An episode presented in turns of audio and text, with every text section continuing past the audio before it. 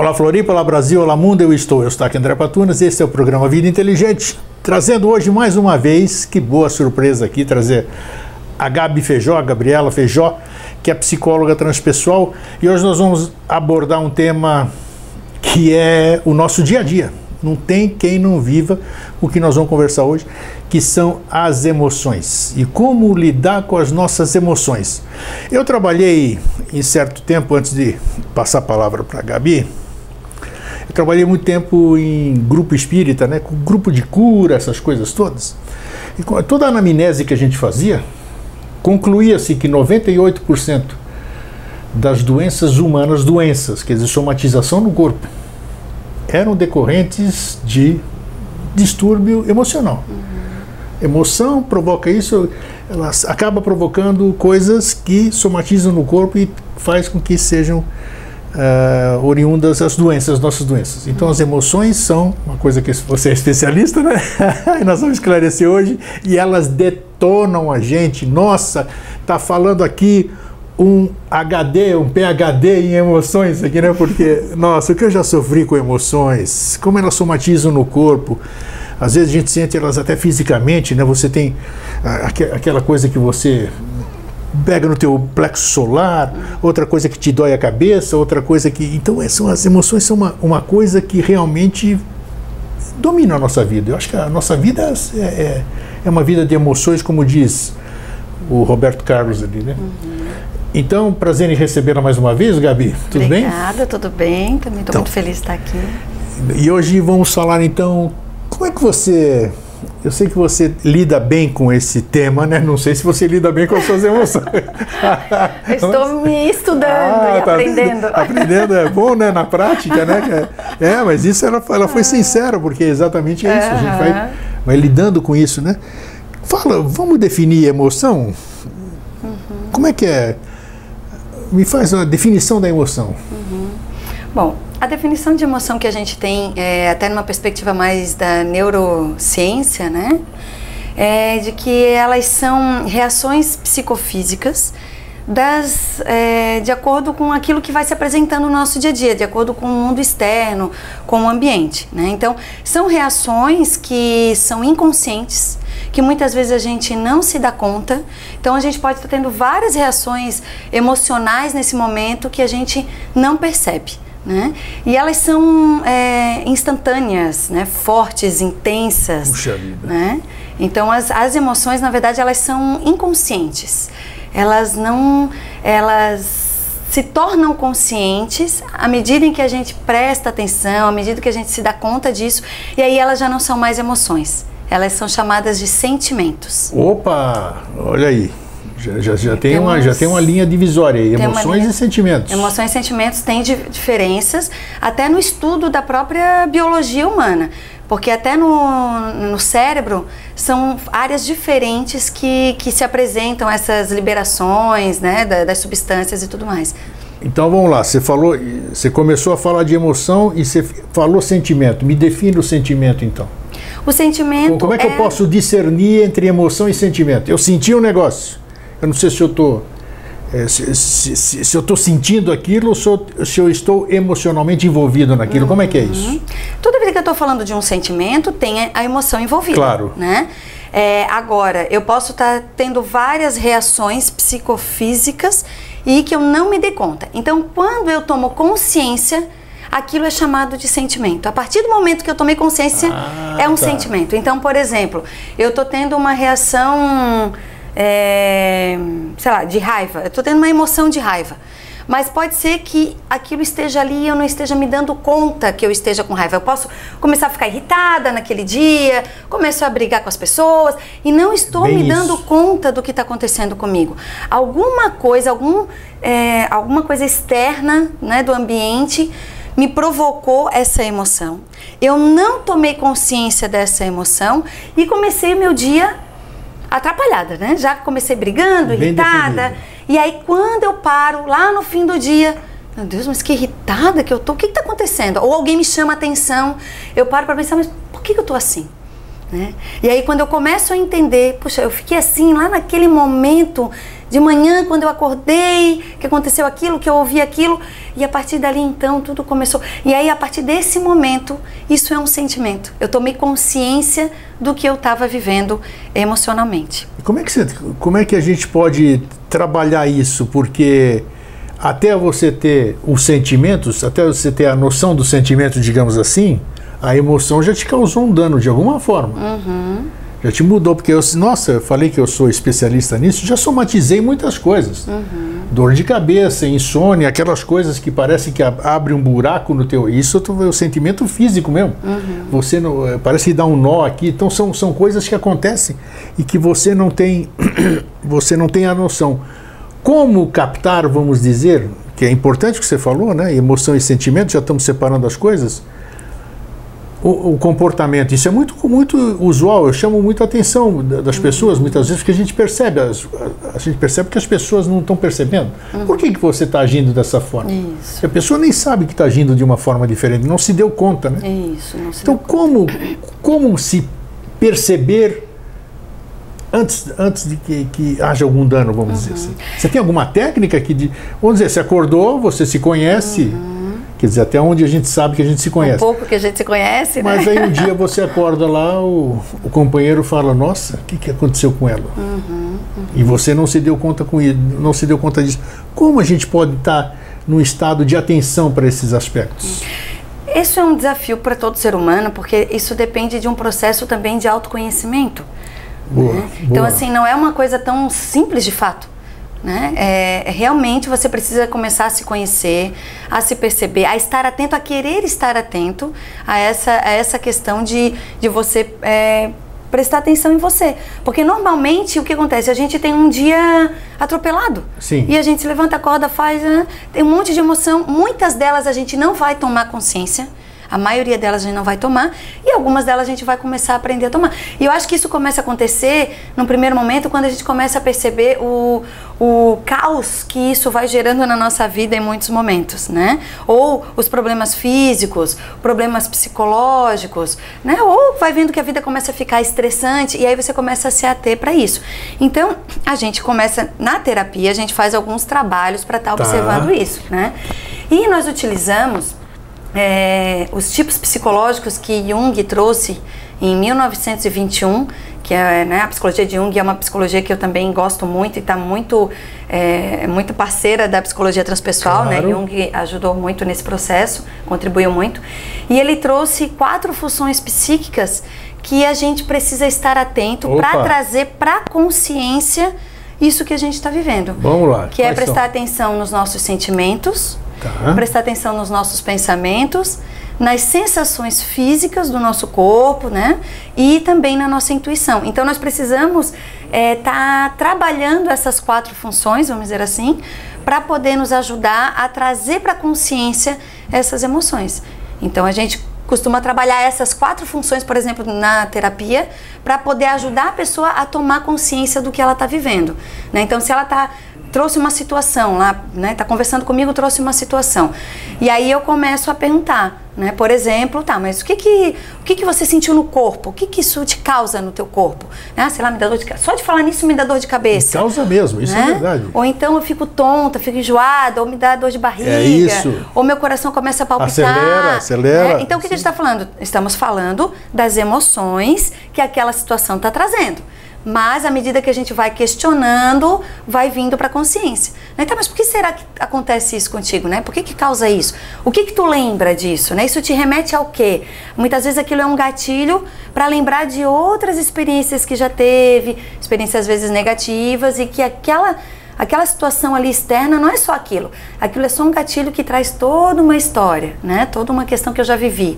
Então a gente vai perguntando, vai perguntando, vai trabalhando a questão dos pensamentos, o que que, né? É, é, o que que você pensa a respeito disso? O que que a gente pode fazer para resolver isso, né? Trabalhar mais a questão das ideias e assim a gente vai trabalhando cada uma dessas funções. Você que é transpessoal, que tem uma visão holística, né, da, da questão é, muito se fala, porque hoje se fala um monte de coisa. Você vai fazer uma anamnese, não profissional de transpessoal, eu digo, mas é, você vai conversar com alguém, eu estou sentindo isso e aquilo, eu estou com pensamentos ruins. Aí vem uma, diversas, diversas informações ou causas, né? entre aspas. Ah, você está com encosto.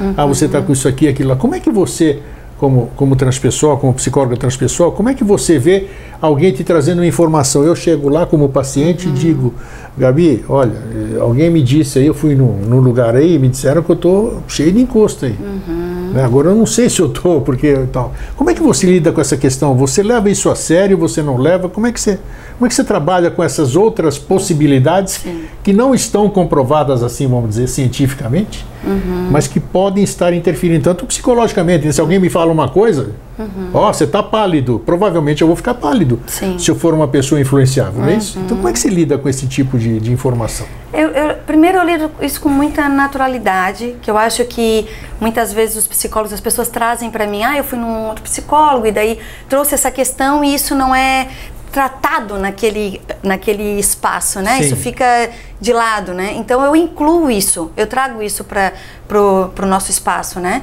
E considero isso. Considero isso como uma verdade que ele traz para ele, né? Claro. Independente de eu acreditar ou não, que daí são as minhas questões pessoais, eu se aquilo ele acredita, então de fato aquilo faz é importante, né? Então a primeira coisa que eu trabalho é como é que ele lida com aquilo, o que, que ele faz com aquilo normalmente, se ele tem as práticas dele espiritual, é, se para ele é importante estar tá fazendo um tratamento a nível espiritual, para que essa questão possa ser encaminhada dentro da psique dele também. Perfeito. Né? Para que a gente não, não tire isso, não, isso não tem nada a ver, ou vamos trabalhar outra coisa, isso não está influenciando. Não. Olha, se isso é importante para ele e faz parte, então de que forma a gente também pode tratar isso dentro daquilo que você acredita, para dar um encaminhamento psicológico, inclusive, para isso. Você usa como ferramenta Como ferramenta favor, né? também. Isso né? É, é que se for uma verdade para ele, se isso possa estar acontecendo, que de fato possa ter uma ajuda nesse sentido. Mas aí quando eu faço essa, essa fala e converso um pouco como é que ele enxerga isso, o que, que ele pode estar fazendo, aí depois eu começo a trabalhar essas questões no nível mais psicológico, né? Que partes dele também pode ser. Que outras possibilidades pode ser além de um espírito, né? De, além claro, de uma claro. influência. Tá, temos essa possibilidade. Que mais? Né? Que outras partes nossas podem estar é, se referindo? A gente trabalha muito essa questão, muitas vezes, das nossas sombras, né? Sem dúvida. Que se manifestam né, de, com outras formas, com outras possibilidades. Então, a gente também vai trabalhar um pouquinho essa questão das sombras, né? Do que, que ele está carregando e ver o que, que é que está acontecendo, né? O que está que está causando essas emoções? É isso que eu acho todas? bacana na transpessoal, na psicologia transpessoal, que eu virei fã há muitos anos, mais de 20, mais, nossa, muito mais de 20 anos, umas três décadas, exatamente essa visão holística da questão, né? Uhum. Porque realmente isso tudo existe. É, existe, você vai num lugar, você entra, você está contente, tudo isso aqui e tal, você saiu de casa, está é, bem, entra no seu ambiente de trabalho e de repente seu humor muda Uhum. E você percebe que o ambiente tem alguma coisa. Uhum. Vai lá saber o que é aquilo. Então, então, você não pode abrir mão disso. Você não pode dizer que, é, que aquele ambiente não tenha, não tenha algo. O que, que é esse carregado? É alguma coisa que a gente não compreende, mas que existe, né? Isso, mas aí dentro dessa perspectiva, se a gente for entender emoção como sendo aquelas sensações todas que causam na gente a partir de um ambiente externo, Isso. e aí o ambiente externo aqui a gente pode transcender essa visão de um ambiente externo material ou não, Sim. né? É, ainda assim tem questões tuas. Ah, indubitavelmente. Né? Então, a gente também tem que trazer para a consciência quais são as nossas questões que fazem parte desse processo. Né? Quais são, o que que, o que que sugere em mim, o que que eu faço com isso. Porque nós não vamos ter controle com as coisas que acontecem conosco. Ah, então eu só vou frequentar um ambiente que seja um ambiente que eu me sinta em paz e maravilhoso. É, porque Ou... eu, nós, eu e você podemos entrar no mesmo ambiente e cada um sentir coisas diferentes. Né? Exato. Então, independe também. Porque se for uma questão de, do que a gente está trazendo, ou de de energia, ou de influência espiritual, ou de uma outra questão material que a gente está visualizando, independe, porque vai gerar emoção, em mim vai gerar diferente de ti, tu vai lidar de uma forma claro. diferente do que eu, porque nós temos as nossas crenças, nós temos a, né, a nossa história nossa, de vida, um a forma como a gente lida com as coisas, a forma como a gente quer controlar as coisas. Então, o trabalho de essa questão de, das emoções é justamente a gente perceber o que é que a gente pode fazer, o que está dentro da nossa possibilidade. E o que não está dentro da nossa possibilidade é aprender a entregar. né? Então, o que vem, tá, eu não, não tenho como controlar o que vem para mim. Mas o que eu faço com o que vem, aí já é a minha responsabilidade. A partir daí eu já faço escolhas. A partir daí eu já to começo a tomar consciência do que é meu. Por que, que isso mexe tanto comigo isso. e não mexe tanto contigo? Isso. Por que, que isso me incomoda e a ti não incomoda? Perfeito. Então, independ independe do tipo de estímulo externo que está vindo, ainda assim é, as coisas podem. Eu, eu gosto dessa visão de que tudo é um espelho para que eu possa me conhecer. Né? Então, hoje eu tenho feito esse exercício. Até com um cliente que está na minha, na minha frente. Eu estou ali trabalhando com ele, tá, nós estamos juntos, mas em algum momento eu penso: o que ele está me trazendo hoje? Que é para mim. Ah, para você, claro, né? claro. Porque a gente está numa relação, né? E tudo, é, todas as pessoas, todas as coisas é um espelho para que eu possa perceber algo meu, né, que está projetado ali. Indubitamente. Né? é Então, isso. quando a gente faz esse exercício, isso é, ajuda muito a gente a lidar com as nossas emoções. Porque quando a gente está com raiva, é porque o outro me deixou com raiva. A gente Isso, costuma dizer isso. assim. É bem né? assim. E na verdade, é um estímulo externo. Agora, o que você faz com aquilo, eu posso sentir essa raiva. Né? Tá, eu, tô, eu estou com raiva por conta disso. Mas o que eu vou fazer com isso? Por que, que isso me deixa com raiva? Né? Para onde isso me leva? E que partes minhas isso me leva? Né? Então, acho que é essa conversa, essa reflexão. Esse, esse conflito de você não saber por que aquilo provoca em você que é o, é o, que, te, o que te incomoda muito, né? Isso. Queria te perguntar uma coisa aqui. Antes a gente. Você falou de quatro coisas do Freud, né? Do Jung. Do Jung, é. O que, que, que eram as quatro? Quatro funções psíquicas, que é Isso. sentimento, pensamento, intuição e sensação. É, nós vamos falar de mais três agora aqui. Mas antes disso, eu quero te perguntar o seguinte: eu já vi pessoas, aparentemente, claro, né? A gente tem é, em arquétipos, a gente está preso em um monte de coisa. Eu olho para você assim, por exemplo, na rua, ou então você está sentado numa mesa, eu estou te observando tudo e digo, pô, aquela mulher não tem emoção nenhuma, que ela é fria, você vê, ela não tem, não esboça nenhum tipo de. A emoção, ela, ela tem, ela tem aparência ou não? É, o, fato de alguém. A demonstração da emoção, como é que é isso? Existem pessoas realmente sem emoção? É, a gente, não, sem emoção não. Não.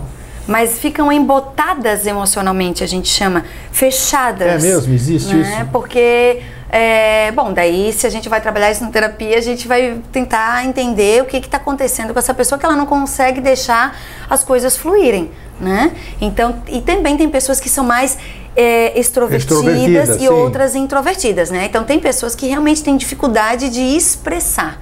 Né, o que estão sentindo. E outras têm muita facilidade. Isso é da personalidade e das coisas que aquela pessoa viveu. Pode ter traumas relacionados às questões né, das Então, emoções. e- a questão é só de expressão. De expressão. Todo mundo tem as suas emoções. É, você pode bloquear, sabe? Sim. Bloquear. Mas se você, mas a emoção em si, é, os neurocientistas vão trazer que elas podem ser medidas, porque é, tem a ver com a questão do fluxo sanguíneo, sabe? Questões fisiológicas mesmo que você pode é, pesquisar, é, descobrir, né, com materiais, enfim.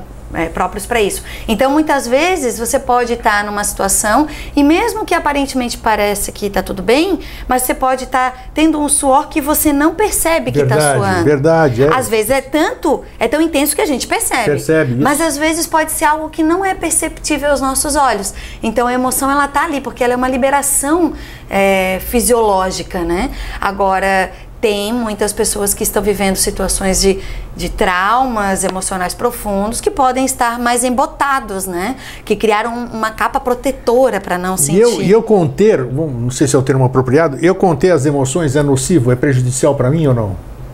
Eu acredito que você precisa aprender a trazer para a consciência. E trazer para a consciência é, é, é, traz essa possibilidade de você expressar isso de uma maneira mais criativa e não tão destrutiva. Porque se vai ficando tudo para dentro também, É, tem existe essa pessoas que não compartilham, você fala, fica engolindo muitas coisas, na verdade, Isso. essas pessoas, elas, elas acabam tendo uma explosão de alguma forma, seja Isso. através de doença, seja através de Isso. alguma coisa, exatamente por se conter tanto. Então, e é falta de compreensão, então. Então, nesse sentido, a importância de se conhecer e trazer para a consciência é fundamental para o nosso processo de saúde Quer psicológica. dizer, eu posso, eu posso ser quietinho, mas ter consciência plena. Né? Sim, daí é uma questão da personalidade, né? Porque aí pessoas... sim, aí já não vai fazer tão, tão mal assim, porque eu compreendo o que eu Isso. estou sentindo. É, porque por- numa terapia a pessoa pode estar muito, ser daquelas pessoas que sentam, falam e colocam tudo pra fora, mas também pode ser nociva a forma como ela coloca. Ela pode estar Então, usando uma série de máscaras, né? Tá é, mascarando exato. tudo aquilo, né? Ou colocando isso de uma maneira muito agressiva para si, para o outro, se ferindo, ferindo o outro. Então, na verdade, não é a questão do extrovertido ou introvertido, porque isso é uma outra, são atitudes que o Jung, junto dessas, desses tipos psicológicos, ele traz essa questão também do extrovertido e do introvertido. O introvertido é aquele que vive toda essa experiência externa, mas fica tudo aqui para dentro, né? Sim. e o extrovertido para fora. Então, de fato, estar com uma pessoa mais introvertida é mais difícil de saber o que está acontecendo, o que está pensando. Às vezes tem dificuldade de demonstrar o amor que está sentindo, muitas vezes mesmo sentindo amor. Então, tem aí um desafio. Da mesma maneira que uma pessoa que é muito extrovertida, é extrovertida o tempo todo, ela pode também ter dificuldade de elaborar o que ela está sentindo, porque está sempre tudo botando para fora, para fora, para fora, mas ela não internalizou, ela não integrou, ela não Isso, parou aquele exatamente. momento que ela estava triste para se recolher e ver o que, que aquilo está lhe causando, e aí ela fica sempre na euforia. E a euforia também pode ser uma forma destrutiva de uma emoção de alegria, né? Então, toda emoção, ela tem o seu lado positivo e negativo, ou eu não gosto de falar dessa forma, mas criativo ou destrutivo, né? Então, o, o oposto de alegria não é tristeza. A alegria por si só, ela tem os seus opostos, né? Uma alegria mais tranquila, mais em paz, que vai trazer bem-estar, e uma, uma alegria de euforia ou de negação de alguma coisa que está sentindo, de uma onipotência. Então a emoção em si ela já tem esses opostos, né? E ela por si só ela pode ser construtiva ou destrutiva, vai depender do que a gente vai fazer com ela. Bacana, eu achei no começo que você, você disse e gravei bem já isso aí que você falou no começo. É, a emoção, quando tem a compreensão da emoção, já vira sentimento, né? Uhum. Então já é, já é um alerta. Você, só, só a pessoa saber discernir o que você acabou de dizer, eu acho que já é um grande passo para você já ter um caminho para seguir, né? Sim, é porque você percebe que a emoção, como ela é muito instantânea, muito impulsiva, muito inconsciente, ainda não trouxe para o campo da racionalização. E o sentimento, ele também é racional, ele tem uma função racional dentro do sentimento, que é discernir se aquilo é agradável ou desagradável, Perfeito. né? se aquilo me traz prazer ou me traz sofrimento. Então, esse juízo de valor do sentimento está sendo atuado num outro, num outro espaço do nosso cérebro, que já é o neocórtex, já não é mais o, o córtex pré-frontal. Então, são áreas diferentes de atuação para elaborar aquilo que a gente está sentindo. Vamos pegar os outros três, as outras três questões do Freud, quem é? Do Jung. Jung. Eu- Freud está aqui Jung presente. foi amigo de Freud, depois Eita, eles é, tiveram suas se- divergências, mas a gente está falando do. Jung. Jung, é. Jung, que que você- vamos falar das outras três. Nós falamos da primeira, né? O que, que você disse? São, são quatro questões ali. São quatro funções psíquicas. Isto. É, tem o sentimento, pensamento, intuição e sensação. Vamos falar então dos três. Falamos do sentimento, vamos falar um pouquinho dos outros três. Tá. Que- que- que- qual é a visão dele? E é, e- e é importante nesse aspecto das sensações. As sensações é no sentido mesmo é, de estar atento às questões do corpo, né? De como que eu percebo a vida através do meu corpo. Porque é, uma pessoa que tem essa função, porque daí tem uma questão, quando você pode ter uma dessas funções, você pode não, você tem uma dessas funções geralmente mais desenvolvida do que outras. Ótimo. né? É como se fosse assim um, um círculo e cada uma delas estivesse numa das, uma das partes do círculo. E a parte superior é aquela que está mais na nossa consciência, aquela que eu lido melhor. Então, se eu tenho a função sensação mais desenvolvida, eu lido melhor com ela, eu enxergo a vida, eu percebo a vida a partir dessas sensações físicas. Então, se eu vou, sei lá, numa festa, talvez eu consiga prestar atenção em detalhes desse físicos desse espaço. Então, Sim. eu presto atenção no cheiro, a, a roupa que a pessoa tava, é, Sim, sabe? claro, cada Tem um- essa, essa forma de enxergar o mundo mais fácil. Uma pessoa que ela já está numa função é, intuitiva mais desenvolvida, que ela usa mais essa função, ela tu vai perguntar, tá, mas tu lembra da roupa, de como era a cor? Não, mas era tão bom estar lá. O- o- eu, eu me Isso, é senti tão bem, aquele, é, aquele ambiente me deixou tão confortável. Então, é, a forma como a gente enxerga, percebe o mundo, é, vai depender dessa nossa função que é mais desenvolvida. Então, a sensação, quando ela é mais desenvolvida, ela contribui para essa percepção do corpo mesmo. Né? E ela nos traz, nos aterra para o aqui e agora. Né? E isso é muito importante. O que, que eu estou sentindo agora? O que, que eu estou vivendo nesse corpo agora? Aterrar é muito importante. Quando a gente está muito no campo da transpessoal, muitas vezes as pessoas ficam muito no campo espiritual. Isso. Só que, na verdade, nós estamos encarnados, incorporados. E nós precisamos fazer essa conexão. Né? Então, sentir o, o aterramento. o aterramento. Então, perceber o que as coisas nos causam neste corpo é fundamental para a gente perceber. Então, traz essa, essa leitura, assim, né? De perceber o que, que o meu corpo está trazendo para mim a partir dessa experiência. Ah, nós estamos falando em, em, aspectos terapêuticos, né? Agora, na, quem está nos ouvindo agora, nos assistindo, vamos dizer, e que não foi nenhum psicólogo, nem, nem conheceu nenhum, ele quer começar a se perceber. Como é que, como é que essa pessoa pode, pode começar a fazer tudo isso aí que você está falando Sim. agora? Sem o, sem, o, sem o auxílio de um terapeuta, digamos assim. Sim, a gente pode usar esse recurso. Como é, como é que a gente pode fazer? Eu, vamos dizer, é, eu gostei muito do que a Gabi falou e amanhã de manhã eu vou começar a me perceber. Uhum. Eu vou acordar, eu vou tomar banho, vou ver o que, que eu estou sentindo. Dá umas dicas aqui, tá. vamos dizer, de como, de, de, como dar o pontapé inicial. Porque às vezes a gente precisa disso. Sim. Né? A gente, a gente vai, tem comportamentos, tem atitudes que a gente não se, não se apercebe disso e um outro instrumento uhum. te chama atenção, né? Sim. Como melhorar, como ter domínio das nossas emoções, começar isso, uhum. como começar, como é que eu posso começar? Então, a primeira, o primeiro passo que eu vejo é, é entender que eu sou responsável por aquilo que eu faço com as minhas emoções. Então, eu começo já com essa questão de que quando alguém me causa alguma coisa, começar a fazer o exercício. Peraí, eu estou sentindo raiva porque o fulano me falou isso. Ao invés de eu já sair explodindo, né? Então eu preciso fazer esse exercício de dizer por que é que eu sinto raiva quando ele me fala isso? Por que é que eu fico triste quando isso acontece comigo? Buscar essas respostas. Buscar, é refletir e entender que as emoções e os sentimentos são meus, não é responsabilidade do outro. Então, esse é, esse é o primeiro passo, me tornar autor da minha história, responsável pelas minhas escolhas, daquilo que eu faço comigo. Porque senão eu fico muito no julgamento do outro, porque foi o outro que foi culpado, Sempre. porque foi é o muito outro. mais simples. Muito mais simples. Então, o primeiro exercício ele é esse, de você entender que o que você está sentindo é responsabilidade sua de tomar consciência disso. Então, perceber as pessoas como seu espelho. Esse é o primeiro exercício que eu faço. Tá, mas espera aí, a pessoa está te trazendo isso. O que, que ela está te trazendo? O que, que é teu nessa história? Né? Então, isso é um desafio. Né? É, e quando você sente isso, o que, que você sente no corpo?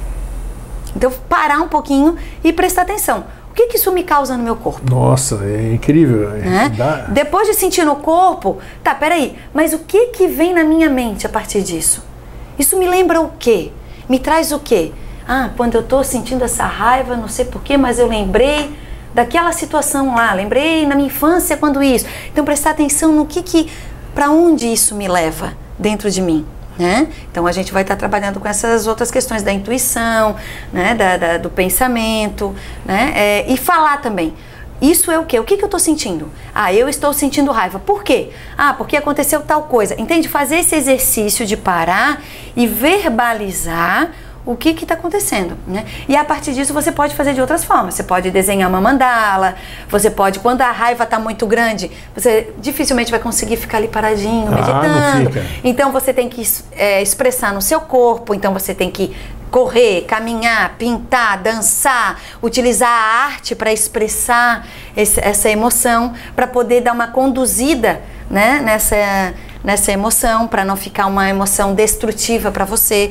Então, utilizar a arte é um recurso muito importante para poder ajudar a canalizar essa arte, energia. Arte. Que interessante. A arte, a, os exercícios, né, para poder trazer para o corpo, expressar a partir do corpo. Hoje nós estamos vivenciando, Gabi, o, o, principalmente há muito tempo, não só no país, como em outros lugares a gente percebe, muito ódio ódio, ódio. As pessoas têm, se influenciam com ódio e elas não adquirem ódio, como você está tá uhum. querendo dizer, né?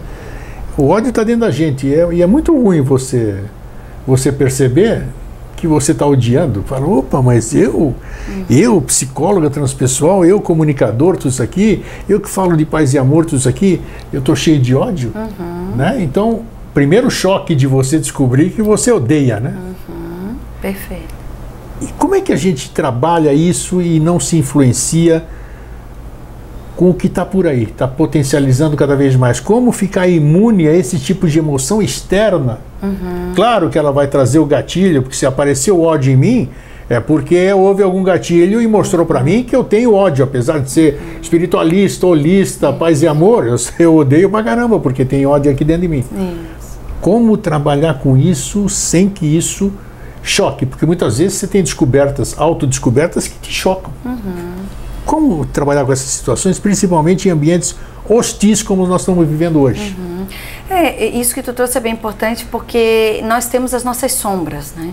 A gente não se conhece por inteiro. Não. E à medida que a gente vai descobrindo, por isso que é importante a gente perceber que todo esse externo também é uma parte nossa que está reverberando, né? Perfeito. Então existe uma sombra nossa que a gente ainda desconhece e que a gente se coloca no papel de bonzinho e não entende que tudo isso faz parte do ser humano. Então essa primeira questão é de que emoção todo mundo tem. Nós temos raiva, nós temos medo, nós temos insegurança, nós temos todas as emoções, né? E essas emoções fazem parte do ser humano. Então, é, o primeiro choque é bem isso, né? De reconhecer que isso faz parte. E às vezes as pessoas até têm medo do processo de autoconhecimento por conta disso. Porque. Claro, vou descobrir que isso eu tenho. descobrir coisas, né? Claro. Que eu não tô afim de mexer nem Perfeito. de saber sobre mim mesmo. Perfeito. E que é mais fácil olhar aquilo que está projetado para fora e não para dentro. Então, isso realmente é um grande desafio. Agora, a gente precisa cuidar da nossa vida para poder se manter nos espaços onde a gente frequenta. Né? Então, é, eu procuro ter o cuidado de do meu processo de autoconhecimento, né, da meditação, para te tentar também manter alguns padrões, né, é, te voltar para o centro quando você vê que você está se perdendo, né? Enfim, tem tantas, tantas coisas que cada um de nós pode estar tá fazendo, né, para poder manter um pouco esse equilíbrio, mas eu acho que é fundamental essa tomada mesmo de consciência de, de expressar de uma maneira criativa, né? De ver o que, que eu posso fazer com essa, com essa emoção, porque ela não é nem ruim nem boa. A raiva ela não é necessariamente ruim. Talvez o ódio, que já é um sentimento mais cristalizado, Isso. que está mais constante dentro na, minha alma, né? Aí ela seja mais, pode ser mais é, destrutiva. Mas a emoção, que é aquela coisa que vem, ela vem para nos alertar, para nos orientar. Né? Então, essa percepção inicial de que eu posso me destruir com essa emoção, mas eu também posso é, me ajudar, né? por exemplo, a raiva ela pode me mover para resolver Isso. um problema. Né? Por exemplo, se eu vejo uma injustiça e eu estou sentindo raiva, ela pode ser uma energia mobilizadora para eu correr atrás daquilo que está precisando ser feito. Porque normalmente a raiva tem a ver com essa. É, romper essa barreira dos limites quando eu me sinto ferido, quando eu me sinto invadido isso, ou quando eu invado o outro. Então essa questão da raiva traz essa questão né? De você se sentir, perceber que ela está avisando que teve alguma invasão aí, alguma injustiça, né? Então essas questões, ou alguma frustração que eu não soube lidar. Então, é, entender que a raiva traz essa, esse alerta é fundamental, ao invés de eu ficar só vivendo aquela raiva. E é bacana o que você falou, que você tinha falado antes, que é, é você ir buscar os porquês, né? Isso. Isso você buscar os porquês já é um grande início para você uhum. tentar descobrir o que está havendo, né? Isso. Então, e, e como é que a gente lida então com essa questão no familiar, vamos dizer? Hoje a gente vê um conflito é um conflito fantástico dentro das famílias. Claro, as famílias são constituídas de pessoas, uhum. cada uma com seus problemas. Mas a gente tem percebido que e cada um usa as suas justificativas, ah, porque isso é resgate disso, é resgate daquilo, é karma, patati patatá, e às vezes foge, foge da, do problema, da, da, causa principal, não buscando uma ajuda terapêutica ou terapia familiar, tudo. Por que que hoje, na sua opinião, você como psicóloga, estou perguntando para psicóloga, por que que as famílias estão tão tão bagunçadas hoje? Uhum. É muito difícil você ver uma família harmônica, uhum. coisa que no passado era muito mais comum. Uhum. As próprias reuniões, nós não tínhamos essas coisas que nós temos hoje, né? milhares de aparelhos. Hoje a gente conversa, cada um no seu quarto, através do smartphone aqui. Uhum. Acabou aquela história. Então, como trazer harmonia? Porque é, eu só posso levar para fora aquilo, ninguém dá o que não tem, né? uhum. Então, se eu saio de casa, um ambiente hiper conturbado, aqui, eu não posso ser uma pessoa boa lá fora, porque eu estou carregando todas essas tranqueiras uhum. que estão na minha casa. Uhum. E só de pensar que eu vou voltar para aquele ambiente, então eu vou ser totalmente diferente. Como harmonizar uma família onde todas as pessoas têm as suas emoções? Como é que, como é, que é essa, como é que é essa questão? Eu vejo que independente dos problemas que cada família tenha, e são muitos, e não dá nem pra gente... Não, não dá nem não pra é essa claro, questão, né? Cada... Porque cada família vai ter a sua questão em si. Mas o que eu vejo que é, que é importante trabalhar são os canais de comunicação e as relações de poder que existe dentro da própria família, né? Os seus lugares, é, o poder sobre o outro. Sim. É, e a comunicação, acho que é a principal questão, o início, porque a partir de uma comunicação, você pode trabalhar qualquer coisa, quando você tem uma comunicação adequada, né? Mas a comunicação, ela é muito... É, muito trancada, muito fechada. E aí é sempre assim uma culpa, né? Eu estou sempre apontando para o outro o que o outro está fazendo de errado, Verdade. né? Aquela Verdade. historinha bem básica, né? Que é o ponto aqui tem três aqui, né? Isso. Então é, a questão de, do, de trabalhar uma comunicação adequada é fundamental. É o que eu geralmente trabalho no, com as pessoas que me procuram, assim, né? Porque o que que essa família desestruturada tá te causando? Ou por que que tu acha que tu veio nessa família? O que que ela tá te ensinando? Então a gente vai trabalhando várias questões nesse sentido e tentar acionar uma maneira de trabalhar essa comunicação de uma maneira mais adequada. Mesmo que a família toda não queira trabalhar essa comunicação, mas você pode fazer a sua parte, né? Que é, por exemplo, começar a exercitar a seguinte questão. Eu começar a dizer, olha, para mim, eu me sinto ofendida quando você fala isso. Ou para mim é muito difícil de lidar com isso quando acontece dessa forma. Ou eu não sei lidar quando você fala tal coisa. Então, assumir a sua responsabilidade das suas emoções, dos seus sentimentos e usar o poder da comunicação. Né? Trazer para você o que é seu e ver o que é do outro. Aprender a separar o que é seu e o que é do outro, que é o, que é um grande desafio, porque fica um, um balaio de gato, né? Fica tudo Nossa, embolado. Então eu já não sei mais o que é meu, o que é do outro. É, isso é muito comum, a gente traz muitas questões dos nossos pais, então é um trabalho também de autoconhecimento você começar a dizer o que, que é meu e o que, que é do meu pai, o que, que é da minha mãe, o que, que é do meu irmão, né? E aí sim, na comunicação, poder começar a falar a verdade sem julgamentos, sem culpar ninguém, que é um grande desafio, porque a gente acha que falar a verdade é falar para o outro, né? Ah, eu tô com raiva, então eu tenho que falar para você o que você fez de errado, porque você me gerou essa raiva toda. Então essa é a comunicação que acontece normalmente, que a gente gera é assim conflito assim e que é, é onde a gente utiliza a emoção, por exemplo, de raiva de uma maneira destrutiva e não de uma maneira construtiva. Então se eu identifico essa minha raiva, eu percebo, não, peraí, ela ultrapassou um limite meu. Por isso eu tô com raiva.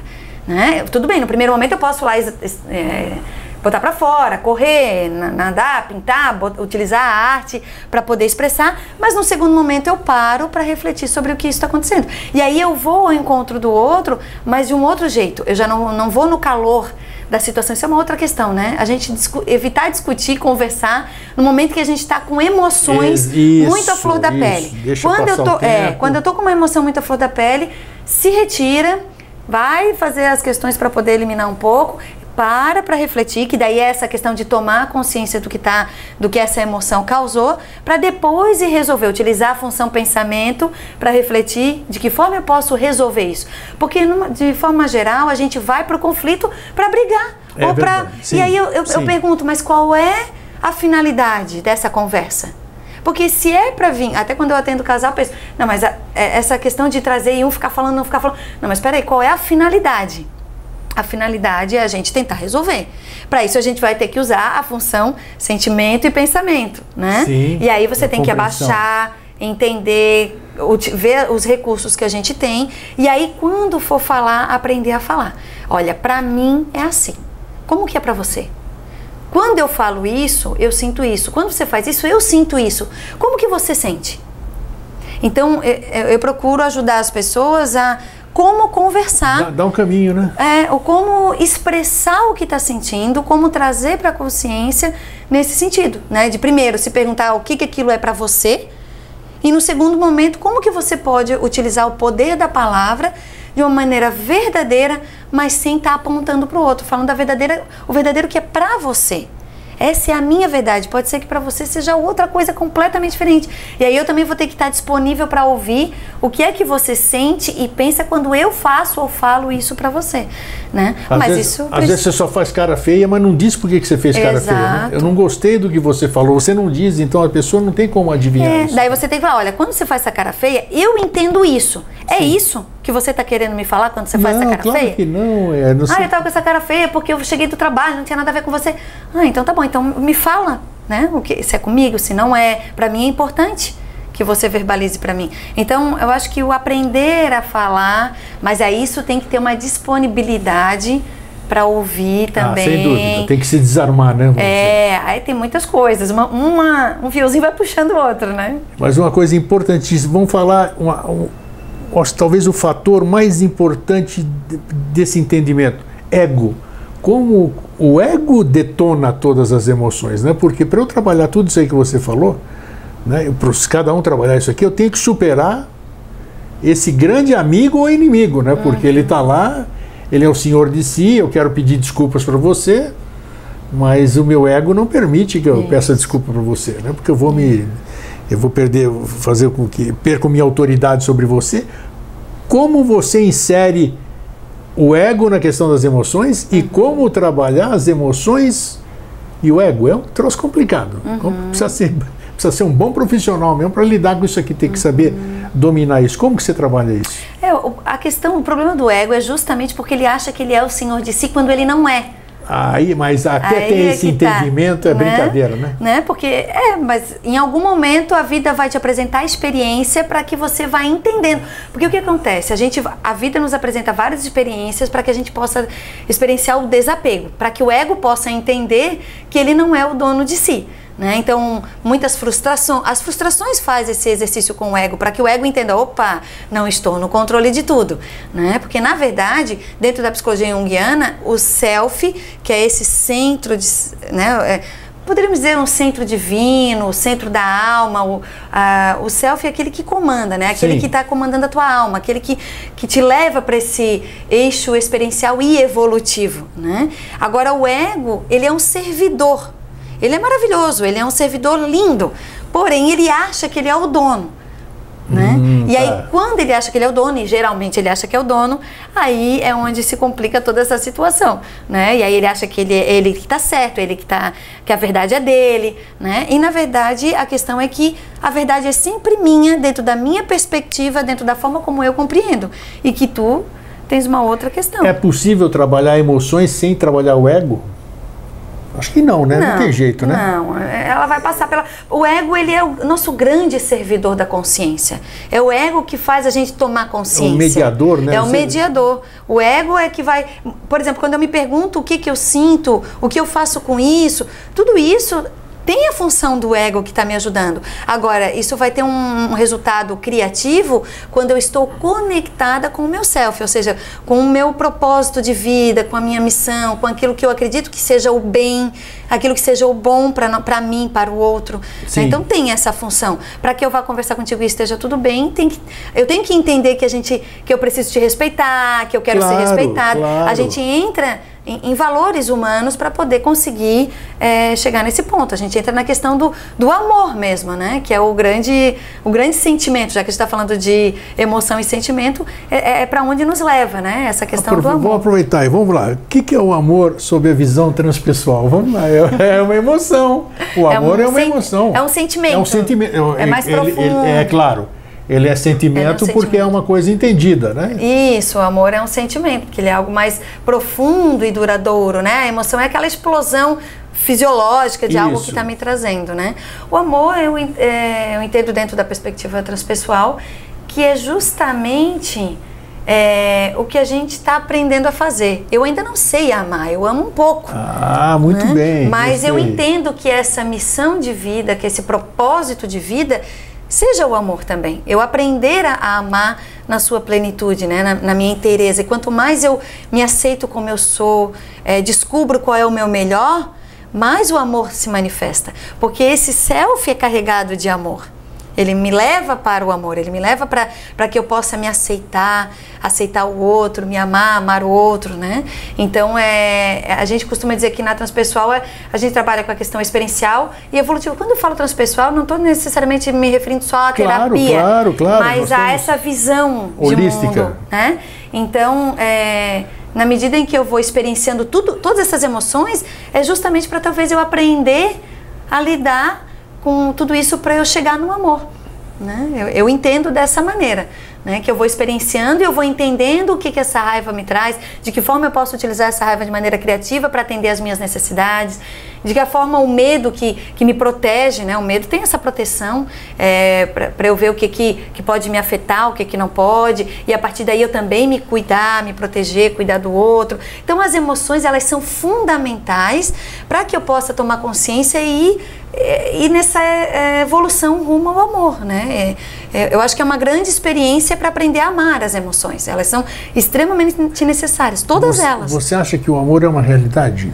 Ou virá a ser uma realidade? Porque nós eu... conhecemos, é, acho que é afeição, atração, sei lá, né? O amor que nós, esse amor terreno, como a gente chama, né? Não sei. Nesse o... nível de consciência, eu acredito que a gente saiba pouco ainda sobre o Sim. amor, mas que a gente ama alguma coisa, algo, mas é, não na sua plenitude, né? Quando a gente está conversando com alguém ou, ou com, é, com o marido, né? Está conversando, eu e ele, né? qual é a parte que a gente ama, né? Qual é a parte que a gente ainda não ama um do outro? Porque na verdade. Ah, é? Vocês conversam sobre isso? Conversamos é? bem abertamente várias coisas. e chega-se a alguma conclusão? É interessante isso. A gente procura. Ó, pode fazer isso aí, você está ouvindo agora o que ela diz? ela conversa, no, repete, repete isso.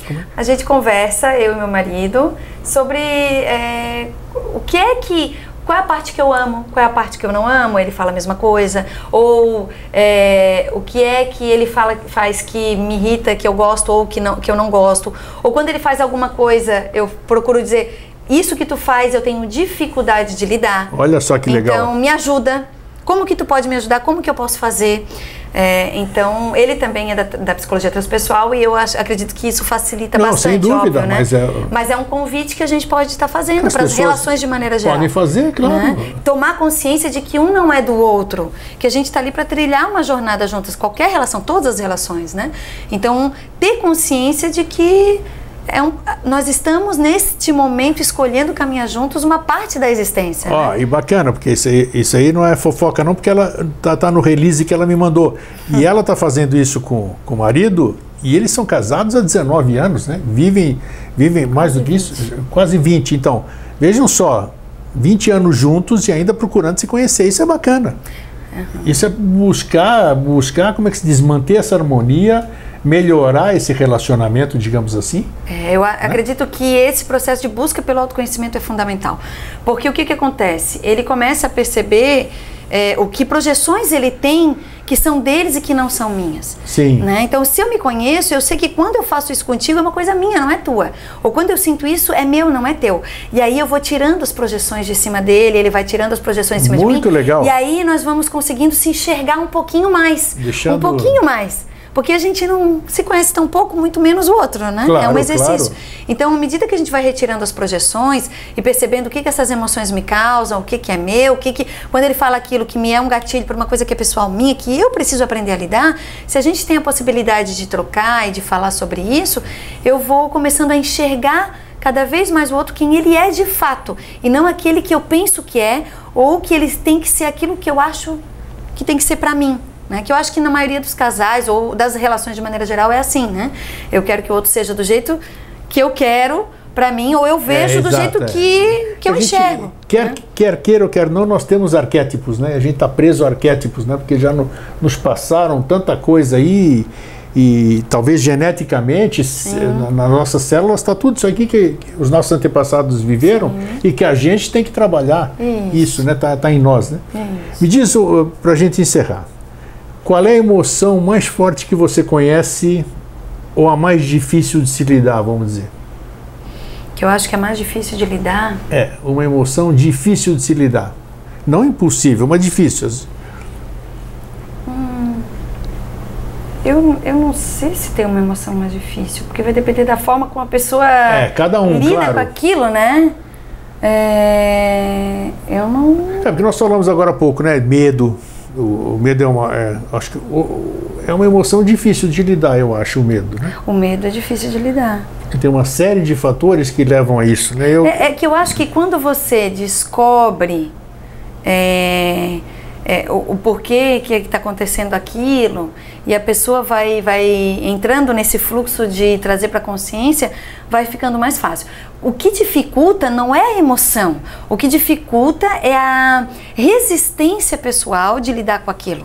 Entende? Porque tu pode estar numa emoção super de raiva, mas se você estiver disposta a olhar para essa emoção, tá tudo certo. Sim. A mesma coisa o medo, a mesma coisa não não consigo visualizar uma que seja mais difícil. Específica, eu consigo eu, eu tenho dificuldade para mim é mais desafiador quando a pessoa tem uma resistência muito grande e ela acaba colocando, projetando na outra pessoa ou em mim ou nas outras pessoas que a, o outro tem que resolver para ela.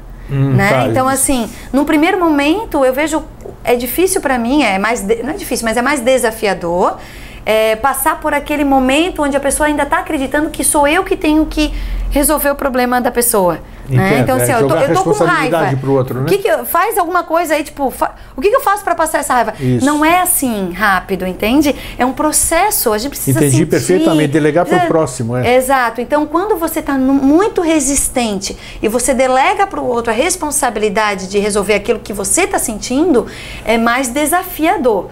Agora, quando você está aberto para sentir, para trocar, para realmente viver o que tem que ser vivido e, e trazer para a consciência, aí qualquer emoção é, é ela pode é, ser razão. criativa, entende? Não consigo visualizar uma coisa que seja difícil.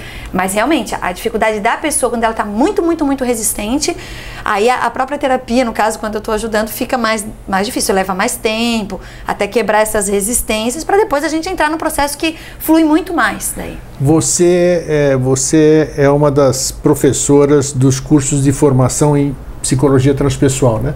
Isso. E você é, essa as emoções é uma das matérias que você trabalha lá. Isso. O que, que mais você abrange nisso aqui, passando para quem está se formando em terapia em psicologia transpessoal? O que, que você mais passa nesse campo? Eu sei que é muito amplo, né?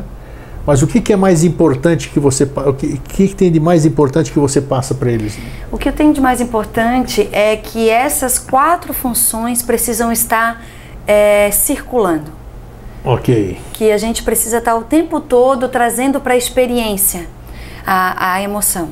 E trazer para a experiência é fazer ela circular nessas quatro funções psíquicas, é trazer ela para esses quatro níveis o tempo todo, para que a gente possa estar tá trazendo para a consciência. Vamos rememorar: intuição, a intuição, pensamento, pensamento sentimento, sentimento, e a sensação. A gente a precisa sensação. convidar a gente e as pessoas, é, os cuidadores, os terapeutas de maneira geral, aqueles que cuidam, né, que servem, né, estão a serviço desse processo.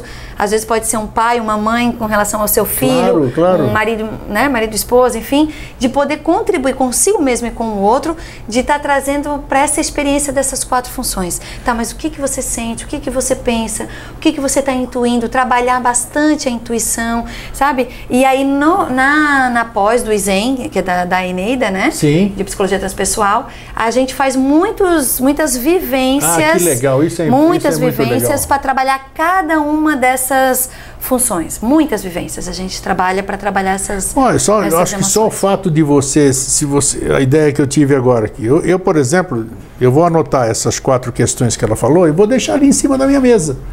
Durante o dia que eu chego aqui, eu chego em casa, eu, só de olhar aquilo lá, eu já vou lembrar que eu tenho que estar esperto a intuição, a minha sensação, lá? sensação sentimento e pensamento. e pensamento. Então, só o fato de você já se condicionar isso. a perceber isso já é um, já é um bom início já isso, um, da, eu, sua caminhada, eu, não é, é isso? Eu digo que é, seria o início para trazer para a consciência essas emoções e Então, trabalhar. anote essas quatro palavrinhas, deixa num lugar onde você possa estar sempre lendo e aí pronto.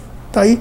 Nós temos o contato aqui da Gabi, né, que a gente põe aí. Qualquer dúvida, passa um e-mail para a Gabi e a Gabi vai responder. Gabi, o seu recado aqui para nossa para os nossos telespectadores nessa questão das emoções, que é um negócio muito importante que pode me deixar bem ou pode me deixar mal, Uhum. depende de mim, claro, e depende de uma série de, de, de outras questões, mas qual é a orientação? Você, como psicóloga, você pode passar uma mensagem generalizando o tema emoções. É, eu acredito que cada um de nós deve acolher cada uma das emoções. Né? Se eu estiver sentindo medo, se eu estiver sentindo raiva, tristeza, alegria, que a gente possa imaginar que cada um deles é, é, algo muito precioso que a gente precisa acolher, que a gente precisa abraçar, que a gente precisa se permitir sentir para que a gente possa é, fazer, fazer sentido a nossa existência aqui na Terra, né? poder se conhecer mais, poder alcançar a nossa, realizar a nossa missão, sentir mais o amor. Então, poder acolher, se sentir inteiro com cada uma dessas emoções, não, não começar a achar que elas são negativas, são ruins, são feias. Não, a nossa raiva também pode ser muito bonita se nos ajudar a, a vencer algumas, né, resolver algum problema que a gente precisa, colocar algum limite. O nosso medo pode ser muito importante porque ele está nos protegendo, né? O nojo pode ser muito importante porque ele pode estar tá nos dando essa, essa percepção do que, que vai ser é, importante para mim, o que, que não vai, o que, que eu tenho que deixar, o que, que eu preciso acolher. Então, é, prestar atenção nas emoções no sentido de acolher e ver elas como sendo é, grande grandes mestres para nossa para nossa existência, para que a gente possa é, seguir a nossa caminhada e se tornar cada vez mais inteiros, mais plenos, é, acreditando que a gente já é o melhor que a gente pode ser e cada vez a gente vai fazendo um pouquinho mais o nosso melhor, sendo cada vez mais a gente mesmo, permitindo que o outro seja cada vez mais ele mesmo. Né? E aí a gente vai ter relações mais profundas, encontros mais profundos que vão satisfazer a nossa alma, vão fazer a gente se sentir mais pleno e mais feliz nas nossas relações com as pessoas. Seria isso. Muito bom. Ó, a Gabi deu uma série de ferramentas, agora cabe a cada um de nós utilizá-las, né? É isso aí. Gabi, muito obrigado mais uma vez. Obrigada. Foi muito legal. E, ó, já aprendi bastante, já vou anotar os quatro temas ali para poder estar tá mentalizando todo dia. E espero revê-lo numa próxima oportunidade tá aqui. Certo. Obrigada. Para você que fica, um fraterno abraço e um feliz sempre.